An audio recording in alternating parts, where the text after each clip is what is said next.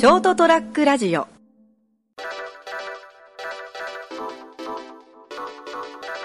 成田デリリウム2022年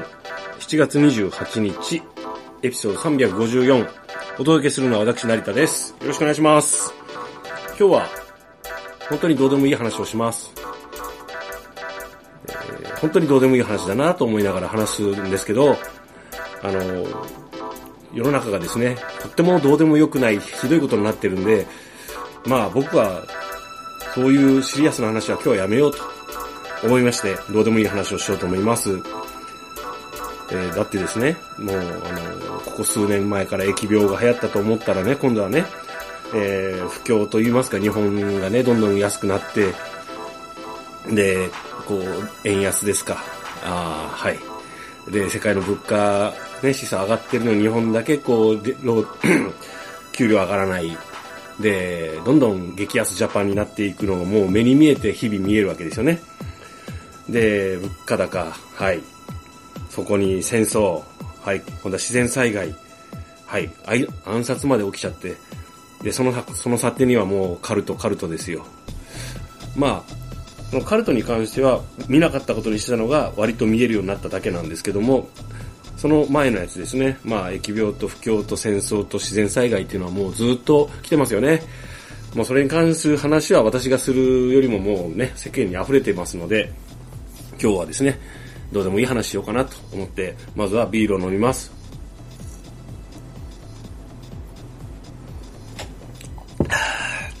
今日もね、暑かったですよ、一日。僕はそんなに屋外での作業は今日はなかったので、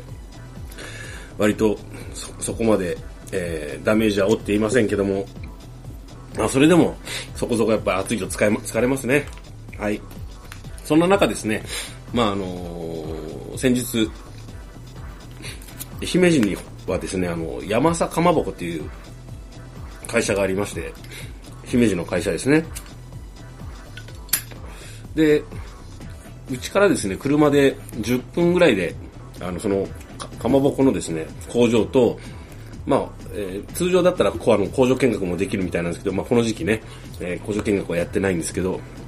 まあ、直売所があるわけですね。そこで作ってすぐ売るみたいな。で、この山坂かまぼこさんですね、あの、姫路駅前でですね、そ蕎麦屋さんやってるんですね。アンテナショップ的なものをですね、1階が直売所で、こう、ちょっと、高い、高い、あの、かまかまぼこ売ってたり、ギフトセットとかあったりとか、で、えっ、と、2階の方にこう、蕎麦屋さん、2階だったかな？あの、お蕎麦、お蕎麦屋さんがあるんですね。そこ1回行ったんですけども、それの、もうちょっと広い、なんか観光客も来るような感じのとこですね、がありまして、そこ行ってみようと思ってですね、昼飯ちょっと食ってなかったし、とりあえずそこでこうね、あのーなんだっけ、鬼、鬼おろしそばセットみたいなの食べたんですね。うん。で、ついでにこう、揚げ出しおにぎりっていうのがあって、あ、美味しそうだなと思って、はい、美味しくいただきました。はい。で、あ、お腹もいっぱいになったし、美味しかったし、じゃあちょっとあの、ちくわ、まあ、その、揚げ物、天ぷらでも買って帰るかと。その、車でまた今度は2分ぐらいのところにまた、その、えー直売所的なものがありまして、で、そこに行ってですね、そういえば、せっかくこう練り物のね、ちょっといいやつ、実際にこのかまぼこのいいやつって、あの、本当に美味しいですよね。で、せあのセットになったやつがあったんで、あの、熊本の方でですね、あの、ご近所でちょっと、あの、いろいろと、あの、お世話になってる方がいらっしゃるんで、あその方にとりあえずちょっと、あの、なんか送っとかないと、気になるなと思って、まず、まあ、お中元っていうのもちょっとあれですし、まあ、まあ、なんか、気持ち的なもので、えーちょっと送るかということで、クール便でですね、あの、送る段取りをして、その後、まあ、いわゆるこう、揚げたての天ぷらっていうんですか？あのーまあ、練り、練り物の揚げたやつですね。地域によって呼び名はいろいろあると思うんですけど、鹿児島の方だと、漬け揚げとか確か、ね、さつま揚げとか言いますよね。まあ、結構いろんなですね、20種類か30種類ぐらいのいろんなバラエティ豊かな具材を使った、えー天ぷらがありまして、こう見てたらですね、結構そば食べてこうお腹いっぱいなんですけど、あの、ビジュアルがうまそうですよね。なんかこう、いろんな練り物がこう、かなんですかね、こう、創意工夫した色と具材を使ってね、置いてあるんで、で、あのー、買ったんですね。4種類ぐらい、とりあえず。こんな食えるかなと思いながら、揚げ物なと思いながら、でもうまそうなんで、誘惑に負けて買ったんですけど、で、こう、その時ですね、あの、ちくわをもらったんですね。サンプルですって、今新商品なんですって、どうぞって。これあの、用冷蔵なんで、あの、こっちの天ぷらと一緒にしないでくださいね、って、はーいって言いながら。で、そういえばさっきギフトを買っそのギフトっていうか、セあの、顔この詰め合わせみたいなのを送った時も一個もらったんですよね。ああ、どうぞって言って、はーいって言って。そっからちょっと悩んでたんですけど、ちくわって、今まで、うまーと思ったことないんですよね。はい。正直言って、そのまま食べて。でも、ちくわってなんか基本的になんかもうそのまま食べるイメージなんですね。例えばよくあの、ひなぐの方とかにもね、あのー、揚げたて、焼きたてのちくわ売ったりしてますよね。で、まあ、その、ちくわがあって、でも、確かにな、だいぶ昔、こう、焼きたてのちくわみたいなのを買って食べた時はうまいもんだなと。なんかこう、ふ、普段、普段は、こうね、冷蔵庫にこう入って並んで、並べたやつをね、なんとなく買ったりとか、電車に、まあね、列車乗って移動するときに、なんか、つまみがないと寂しいなっていうときにこう、笹かまとか、ね、ちくわとか買うんですけど、あんまし今までそういえば、美味しいと思ったことないよなって。いや、まずくはないんですけど、なんて言うんでしょう、こう、ちくわを食べて感動したことってあんまないなと。で、確かに、そのサンプルでもらったやつはですね、なんかこう、ハモちくわみたいなやつで結構高そうなやつなんですよ。小ぶりでね。それがサンプルだから小ぶりなのか、それとも、高いやつだからちょっとちっちゃいのかわかんないですけど。多分まあそこそこ高いと思うんですよね。普通のそのいわゆるこうね、あのレギュラー商品のちくわに比べるとですね。それでも昨日食べながらこう、まあ、かといってな、そんなうまいとは思わんよなと。食べ方いろいろあるんでしょうけど、それを見ると、例えばほら、キュウリをね、あの穴にこう刺してこう、ね、ちくわと、そう、キュウリ、それにこうちょっと醤油垂らしてこうわさびつけて食ったりすると、でも、それは、ちくわの本当の実力なのかという気がしますしね。はい。だから、ちくわってそんなにこう、僕は今まで感動したことはあんまりないなと。ただ、かまぼこは、割と、高いかかまぼこをですね、あの、その、例えばこう、たまに、よし、今日はなんか正、月とか結構あの、かまぼこの品ぞれがクソ豊かになるじゃないですか。売り、あの、スーパーとか行くと。そのようにちょっと、うわ、かまぼこなのにこんなすんのっていうのまあいいやと思って買ったりすると、明らかに安いやつよりうまいんですよね。うん。で、そうなると、かまぼこは確かにその、値段と言いますか、グレードで、あの、お、うまっと思うことがあるわけですね。はい。で、その差は何なんだろうなと。どうしてもやっぱかまぼこは、うーん、というのはこう若干、時折高級感溢れる、そのお重の中に入っていたり、紛れ込んでたりします。まあ主役にはならないと思うんですけども。それに関し、それと比べてちくわは若干なんて言うんでしょう。あまり、あの、高級感というよりも庶民寄りだかなという気がしますよね。はい。で、いうことを考えてたら、今度は、いわゆるこうその、えっ、ー、と、揚げ天、天ぷら練り天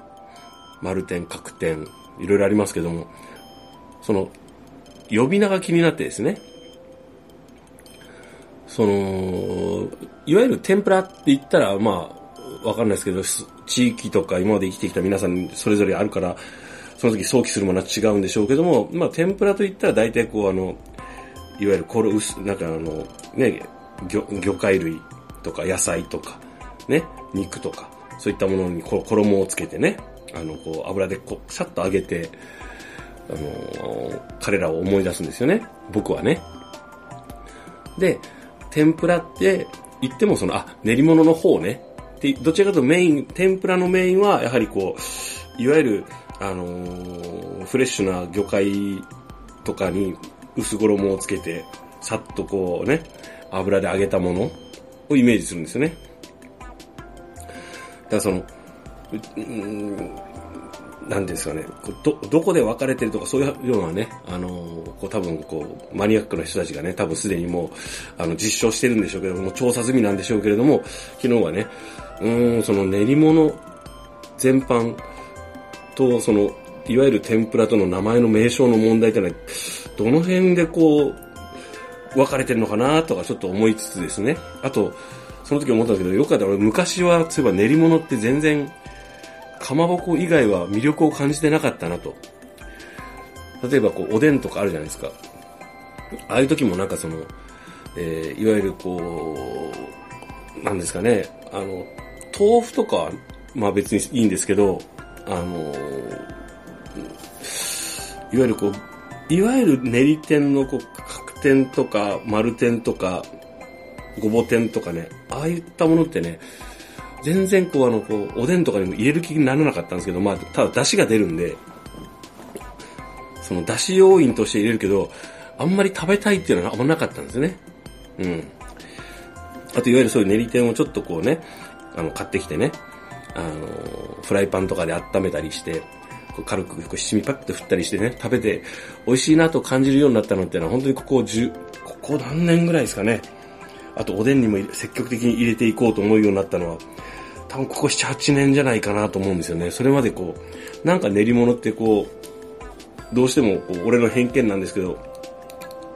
こう一段下に見てたこうような気がするなと思って、最近はそうでもないなと思いながらですね。はい。っていうことを考えてたら、ふとですね、まあ天ぷらの話はこんな感じなんですけど、練り物の話は。あのー、その、お土産ショップというか、その、直売所みたいなところに、あの、山椒えー、と、山椒の実と、が売ってあったんですね。生のですね。生、生なのか、まあまあ乾燥はさ軽く乾燥はさせてるんでしょうけど、ほぼ生に近い山椒の実が売ってあって、実山椒ですね。朝倉山椒が売ってあってですね。で、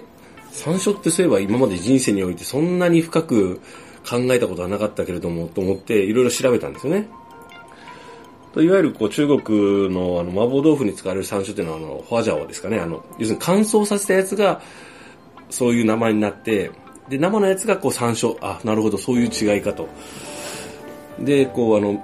ちょっと緑っぽい、こう、まあちょっとその色あせたりもしますけど、あっちを使うやつと、やっぱりこう乾燥させたやつでは、こう、香り立ちの、香りの立ちの仕方とか、味のこう、インパクトというか、こう受ける印象が変わるんだなと。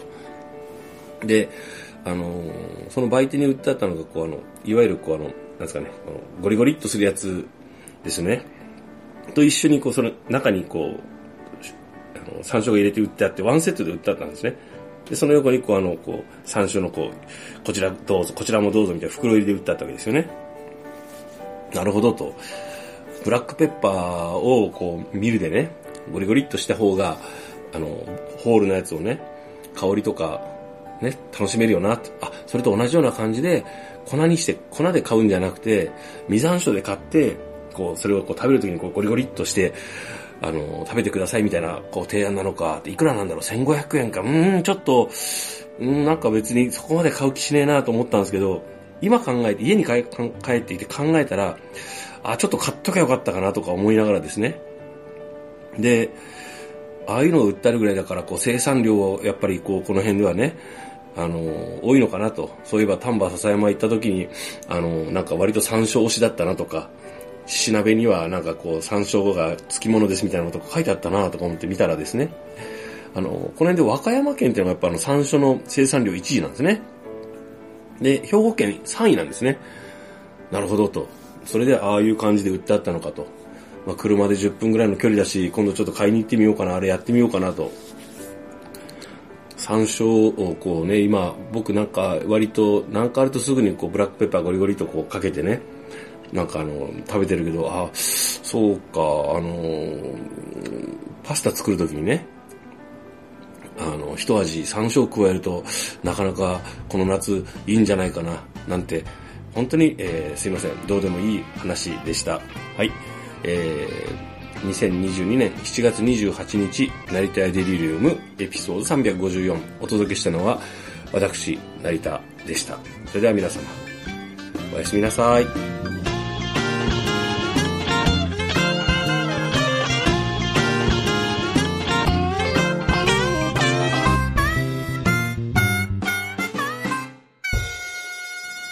ST-radio.com